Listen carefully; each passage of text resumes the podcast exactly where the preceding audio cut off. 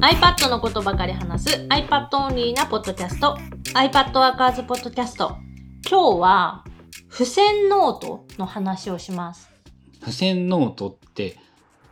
ポストイット？まあ、ポストイットは 3M 社の商標のあ。る商品の名前で、えっ、と、全体を指して言うなら多分付箋が正しい。のり付き付箋？まあね、えっ、と、ここで言う付箋ノートっていうのの意味としては、小さなサイズに紙のノートとかよりも、もっともっとその小さいサイズの紙にこうメモを書いていって、で、それを広い机だったりとか、大きめのノートにこうペタペタ貼りながら考えをまとめていくみたいな手法かな？手法の道具として使われる付箋のことを話す。うん。今月なんか、ちょっとずっとその付箋ネタばっかり iPad Workers でもやっていて、えっと、まあ、なぜ付箋がいいのかとか、付箋をその iPad でやるにはどういうアプリがあるのか、どういう使い方をすればいいのかみたいなのをいろんなパターンで紹介していて、で、そのベースとなっているのが、もともと自分も文房具が好きで、iPad にそのノートが全部移り変わるまでは、普通に紙とペンで書いていたし、付箋もすごい使っていたしっていうので、でも2019年 ?2018 年か19年ぐらいから、もう全部 iPad にやろうってしてからは、あんまり使わなくなったんだけど、唯一、えっと、岩盤浴、まあ、その銭湯っていうかお風呂屋さんに行った時のアイディアメモだけは、アナログのその付箋とペンを使っている。まあ、あれは場所的な制約というか、スマホ置いといても岩盤浴の暑いとこには持ってこないでねって言われているし、持ってったら壊れそうだし、その間目が届かんのも嫌だから、そのアナログを使っていたっていう理由は結構あるんだよね。まあそもそもお風呂屋さんってカメラ付きのその、うんまあそれもあるね込むなんて、そのロッカーまでは、まあ普通に持っていけるけど、外に出たらもうダメだよみたいな、館内機で動けるような範囲は持ち込み禁止っていうのが多いと思うので、まあそういうのもあって、えっと今そのアナログで使っているのが 3M のポストイットのミニノートっていうタイプ。結構昔にノートみたいにして使えるえポストイットとしてちょっと流行ったやつで、サイズが、えっ、と、100ミリかけるの69ミリ。確かね、俺が15年ぐらい前だと思うんだけれども、その時に使っていて、で、えっと、まあ、10冊ぐらい多分在庫があったような気がするんだけど、そんなになかったかな。まあ、それが残っていて、春菜がそのまま使ってくれているっていうやつだよね。なんか台紙みたいなのも簡単なメモパッドみたいな感じになっていて、その手に持った状態でもメモ帳みたいにして書ける、でも紙はそのポストイットっていうものに、えっ、と V コーンっていう、えっ、とペンテルの水性インクのペン、青ペンを使って、毎回その岩盤浴をして、15分間まあ岩盤浴入っ、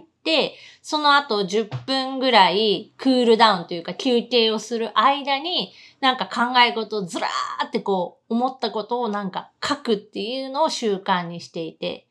で、やっぱその15分間何にもできないから、要は頭の中で考えているのもあるけど、そのすごいポストイットだとスラスラ書ける。そうなんや。そうなるんや。で、それがなんでかっていうのをずっと、まあ、ここ最近考えていて、やっぱ一つは、そのサイズ感っていうのがあって、えっと、一枚のサイズがすごく小さいので、その一要素ぐらいしか書けない。たくさん書こうと思っても、スペース的に足りなくなるから書けない。ので、一枚に一要素っていう、あの、オブシディアンとかでさ、よく言われてるような、あの基本が自然とできる。まあ、その元々がそっちやな、言ってみたら。本来は。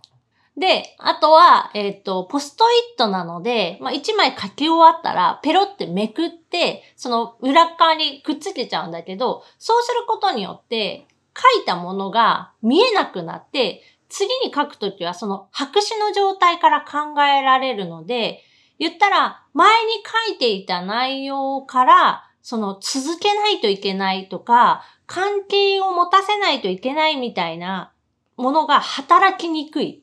それが、プラスに働いているっていうこと、そういうことをやるときには。そう、続きで内容を書くことももちろんあるんだけど、そうじゃなくって、もうその前のことはすっかり忘れた状態で、また1、0から書けるので、例えば同じこと書いててもいいと思っていて、何回も出てくるってことは、それだけ自分が大事に思ってるとか、重要だって考えてるって、まあ、深層心理でそう思ってるってことだから、そこを後から、まあ、まとめるときに拾えばいいなとかって思えるようになって、本当なんかもう思ったことをそのタイミングでさらさらさらさら書いていくぐらいの勢い。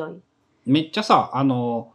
フリーライティングと言われる、それを春菜の場合はポストイットだとすごくフリーライティングがうまくできるっていう感じなのかなそう。手書きなので、その矢印だったりとか、星マークをつけるとか、なんかぐるっと丸で囲むみたいなことも簡単にできるので、テキストでその書いているのとはやっぱ全然違う。で、例えば Apple 標準のメモアプリなんかで手書きで書いている場合って、まあ、新規でメモどんどんどんどん作れば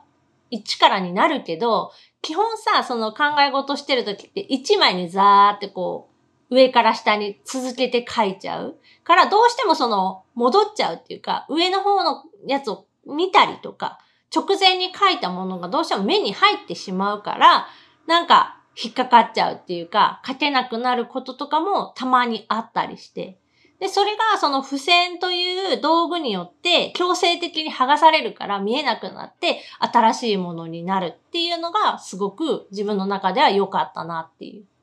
そうか。その、その方法で言うと、俺大体そういうことをやるのはアウトライナーでやれば OK で、その、あんまね、やっぱ止まって辛いとかね、前のを見て気にしてしまうとか、あんまりないし、それが嫌だと感じていないので、自分の場合はそういうツールとしてやっぱ特にポストイットが重要だとは思わないんだけれども、そのできないとか苦手とかうまくいかないんだったら有効な手段だね。ツールの手段でそのやりたい方向に進める。で、そのポストイット、まあ、岩盤浴で使ってるのはアナログのポストイットなので、それをじゃあどうやってデジタルにするかっていう話になると、と iPad、iPhone で使えるポストイットアプリっていうもうその 3M が公式で出しているアプリがめちゃくちゃ便利。写真撮るとなんか一発でポストイットになるんだっけ、ポストイットが。そう。ポストイットを、まあ、机の上とかに全部バーって並べて、で、1枚写真を撮る。全部が入るように写真を撮ると、その、これポストイットだよねっていうのをアプリ上で認識して、その部分をきれいに、えっ、ー、と、スキャンしてくれる。まあ、ドキュメントスキャンしてくれて、さらに一枚一枚のポストイットに分かれた状態で、えー、データを作ってくれる。かつてエバーノートはそのポストイットカメラというものを取り込んでいて、ポストイットをエバーノートの中のカメラで写真を撮ると、ポストイットをすごい綺麗に展開して貼っつける。今もあるんかな？っていうのがあったりしたけれども、えー、その、それに乗っかってポストイットの公式アプリは、そっちはそっちで機能を充実させていて、その複数枚を同時に撮るとか、いろんな、なんか多分エヴァーノートカメラではできないことがいっぱいついてたりするんだよね。で、アナログで書いたポストイットを写真に撮ってデータ化すると、まあ、一枚一枚が綺麗な読みやすいやつになって、形とかもさ、そのカメラで撮ると斜めに変形してたりするのも、ちゃんと補正して、正方形だったり、長方形だったり、綺麗な形にしてくれる。で、さらに、えっと、OCR がかかるので、書いた文字が、えー、日本語でもちゃんと認識される。で、その、えっと、データ化したものを、例えばなんか PDF として出力するとか、一枚一枚のポストイットで画像として、PNG 画像とかとして書き出すみたいな機能もちゃんとあったり、あと最近だとあのミロっていうオンラインホワイトボードみたいな、あのアプリとも連携していて、ミロのボードにそのポストイット読み込んだやつを全部貼り付けるみたいな機能もある。ポストイット単独で並べることはできないから、そこはミロに頼って、連携、公式に連携してるの。公式に連携していて、で、ポストイットのアプリでも並べるだけならば、えっ、と、自由にこう固めたりとか、グループを分けたりとか、並べることはできる。ただ、えっ、と、その付箋外に書き込んだりとかができないので、そういうことをしたかったら別のアプリでやらなければいけない。まあ、っていうともうちょっと直感的に操作できるものが欲しくなるよね、きっと。で、最近その自分の中で付箋が熱くって、アナログでちょっともう一回やろうかなって。なんか今日、ポストイット探し出してきとったよね。あ、まだこんなにあったんだっていうなんかポストイットケースを見つけてきて。って思ったんだけど、実はそのポストイットアプリって、その新規で作るデジタルで、えー付箋に書き込む機能というのもちゃんとあって、アナログのポストイットを写真で読み込む以外にも、アプリ上でポストイットを作成するっていうことができるようになっている。iPad でわざわざポストイットアプリでポストイットを手書きで作る。そう。で、やってみたら、何にも、その、苦もなく40枚ぐらい、ザーってこうメモが書けて、そのいろんなことについて、例えば今から書こうとしている本についてのメモだったり、この付箋ってなんでいいんだろうっていう今日のこの話のネタになるようなところのメモだったりとか、あと付箋自体の今使っている付箋アナログで使っている付箋のサイズ感だったり、えっ、と、その価格みたいな、今でもその商品として売ってるののいくらぐらいで買えるのかとかそういうのとかももう全部混ざり合った状態だけど、それでもやっぱ数分、10分、15分ぐらいでなんか40枚ぐらいバーって作れて、で、さらにそれも、えっ、と、OCR が自動でかかるので、書いたものが、まあ、テキスト化はされてる状態。だから、そこからさらに別のテキストエディターに持っていって、本にするその下素材とすることもできるし、えっ、と、画像として書き出して、別のノートアプリみたいなのに貼り付けて、アイディアとして置いておくっていうようなこともできるし、あ、これならなんかアナログじゃなくっても、その iPad だけで付箋たくさん書いておいて、集めておいて、なんか別のところに貼り付けたら面白くなるんじゃないかなっていう感じがした。春菜の使い方としては、パッと思いついたものをパッとメモするんじゃなくって、何かについて考えたいなって思った時に、その、ポストイットを使って、ちょっとまあ10分15分とかっていう時間で集中的に書くっていう用途で使うっていうイメージなのかな？なんかその方がいいんじゃないかなっていうのは思っていて、まあちょっと試してみようかなって、その一日の中で思いついたこととかも、このポストイットで書いた方が便利なのかもしれないなってちょっと思ったから、まあしばらくちょっと試してみようかなとは思うけど、今その、えっと、一日の中で思いついたこと、考えていることっていうのは、手帳アプリのペンシルプラナーっていうアプリのデイリーページとか、朝一だとそのフリーページに書いてたものがあるから、その朝に思いつきを考えていることとか、やらないといけないこととか、何でもかんでも書いているもの、モーニングページとかって言われたりするものは、付箋に置き換えてもいいような気はしてきた。まあ話を聞いていると、やっぱやっていることが、その、ピーター・エルボーさんが言っているフリーライティングという、その、まあ、書くための練習とは手書きだとちょっと違ったりするのか。どっちかっていうとあれなのかな。あの GTD の気になることを全部書き出すの方がニュアンスが近いのかな。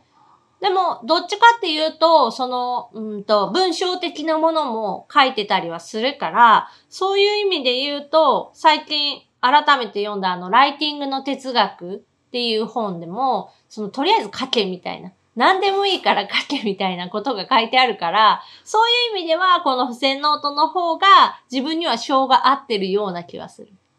多分、俺はそれはきっとテキスト、キーボードを打ち込めば、その、苦にならない、それでいいと思っている派閥なのと、春菜さんはそうではない派閥だっていうことなんだよね、きっと。なテキストを打つっテキストを打つって自分の思考がさ、文字となって画面上に表示はされているんだけど、なんかね、やっぱニュアンスというか感覚が違うくって、同じことが書かれてたとしても、自分の字と、その、簡単な、ほんと図しか書いてないから、波線とか下線とか矢印で書かれているものの方が、多分テキスト化、言語化する能力がまだそこまで高くないから、タイピングによる、えっ、ー、と、文字化言語化っていうのが100%自分の中のやつをできてない。で、それが手書きになると、もうちょいその、字じゃない部分で表現できているところがあるから、だからそっちの方が多分自分は好むんじゃないかなっていうのは思う。そうか、ちょっとフリーライティングのことをちゃんと理解できていなくてわかんないんだけど、今の印象で言うと、ひょっとするとその最終目的が本を書くとか文章を書くっていう場合は、書く練習としてやっぱ文字で起こせるようになった方がいいのかもしれないなっていうのはちょっと思った。その線とかを、に頼らないというのか。だ最終は多分そこなんだけど、今の自分の力では、多分この、えっ、ー、と、付箋ノートを足がかりにテキスト化をするという方法が一番早いのではないかっていうのは思っている。だとすると、そうだね。そその手法は、そのフリーライティングとはちょっと違うのかもしれないけど、ちょっと詳しくねえからわかんないんだけど。なんか、その、やってること自体はフリーライティングだなとは思うし、そのまんまやってるんだけど、個人的にその前に書いたものが、まあ、視界のどこかに入ると、どうしてもその引っ張られてしまうっていうのがあって、それがまあ紙のノートであっても、えー、まあデジタルのノートであっても、一枚の紙上に書いている限りは見えてしまうから、新しいノート、新しいノート、新しいページ、新しいページってめくっていけるものがいいんじゃないかなっていうのが最近考えているところで、で、それをその付箋ノート、付箋を使うことで勝手にそのできてしまうっていうのと、あとはその1ページがすごく小さいので、たくさん書かなくても書いた気になれる。ああ、そこの満足感は重要なんや。結構あるかな。その、埋め入れたっていう文字数が、要は、まあ、頑張って書いても多分100文字も書けないんだよね、1枚の中に。うん、まあ今使っている。まあ、なんか3、40文字ってイメージだよね。多く書いて。だそんなものでも、1個、1個できたっていう、こう達成感が味わえて、で、それでなんかが完成するわけではないんだけど、そこを足がかりにえっ、ー、と、膨らましていくとか、えっ、ー、と、組み上げていくっていうのができれば、まあちょっとだけでも進むわけやん。で、あの、ゴミ増えないから iPad いいかもしれんね。そう、デジタル付箋のいいところっていうのが、まあ何枚新しいものを作ったとしても、コストがほぼゼロというか、あの、まあゼロでいいと思う、もう表現としては。で、ペンも必要、まあ、アップルペンシルは必要だけど、それが一本あれば、いろんな色使えるし、画材としてもその、まあ、ツールを変えれば、いろんな書き心地もできるし。ポストイットに関して言うと、そういうことができないことがいいことでしょ。まあね。で、ポストイットアプリは、その辺がすごく考え、多分そういうのも考えてなんだけど、各ツール自体は、すごくシンプル。そのペンの太さも変えれないし、うん、えっ、ー、と、色も黒、赤、緑、青の4色だけ。まあ、多いぐらいだと思う。で、移動ツールもない。うん。で消しゴムも、その触ったとこだけが消える。まあ、マジック消しゴムとかじゃなくて、もう本当の消しゴムっぽいような感じ。で、えー、しかツールはない。ただ、えっ、と、付箋自体はすごい空張り、色も変えれるし、えー、サイズっていうのも正方形だけじゃなくて、長方形、縦長、横長、自分の好きなあの形に変更、後から変更もできるし、最初から変えて書くこともできる。で、今、えっ、ー、と iPad mini で試しにまずっとやってて、iPad mini を横置きにして書いているから、えっ、ー、と、6×4 っていう、まあ、サイズの横長のポストイット。横長かな？のやつを使って今書いているところ。もう基本ポストイットアプリはポストイット買ってほしいから無料でずっと提供するだろうからね、きっと。そう、結構長いことをずっとちゃんとアプリのアップデートもされつつ、で、そういう、えっ、と、人気のツールとのコラボレーション、ミロとの連携とかもちゃんと実装してくれていて、で、公式アプリなので広告も入らない、えっ、と、まあ、ポストイットはアナログのさ、ポストイットが売れれば OK だから、アプリで別に稼ぐとかあんまりなくって、だから無料のままでずっと使えるし、なかなかおすすめのアプリではあの、は色を後から変えれるっていうのはさ、アナログにできない面白いところだねって思った。そう、書いた字を後から変えるは今んとこできないんだけど、ポストイットの色を変える。その台紙っていうの。黄色、青、ピンクあたりがそのメインカラーだけポス確かね、トイットとかだと。20色ぐらいあったよ。結構、そのリアルに売っているポストイットのカラーをそのまま多分再現しているから、多分ね、10以上、20色弱ぐらい、あの、色は選べる。で、形のそのサイズっていうのも多分今、ポストイットとして売っているものがベースになって選択できるんだけど、それも結構種類がある。まあ書くときは逆に色を気にせず全部書いてしまって、まあ、もし必要なら後から色を変えるとかもできるし、そう、アイディアで、なんかこれはこれについてのっていう、そういうなんか色で分けたい場合には、後から色変えたらいいかなっていう感じはしてる。まあフリーライティング的なものをするんだったらそういうことを一切気にせずもう全部黄色に統一して全部書き切って、まあ、考えるとして後から考えればいいやぐらいかな。で、並べ替えだけなら、ポストイットアプリの中だけでできるし、そこにさらになんか付け加えて、付箋外に書くってなると別のアプリが必要なんだけど、まあそれも、あの、デジタルでデータを書き出せば、他のいろんなアプリに持っていくことができるので、何でもいけそうな感じはする。気になってるものを書き出す場合はもうむしろね、そのもう捨ててしまってもいいんじゃないかぐらいに俺は思っているよ。そういうやつとかは。まあそ、れ見ながら書いて終わったらぽいぐらいで。まあそれぐらいラフな使い方でも十分できるかなという感じで、まあ最近その付箋ブーム、自分の中で付箋ブームでなん、か今日はずっとそれやっとったってイメージがある。そうな、なんで付箋がいいのかとか、まあ、い一応ちゃんと考えつつも、まあその辺はあの iPad Workers の過去の、えっ、と投稿、2月の投稿を見てもらったら、えーまとめてあるので、よかったらそっちも見てみてください。ということで今日は、まあ iPad でも付箋を使うと意外といいんじゃないかというお話でした。番組への感想やリクエストなどは、シャープ iPad Workers のハッシュタグをつけてツイートしてください。それではまた来週 iPad Workers ポッドキャストでした。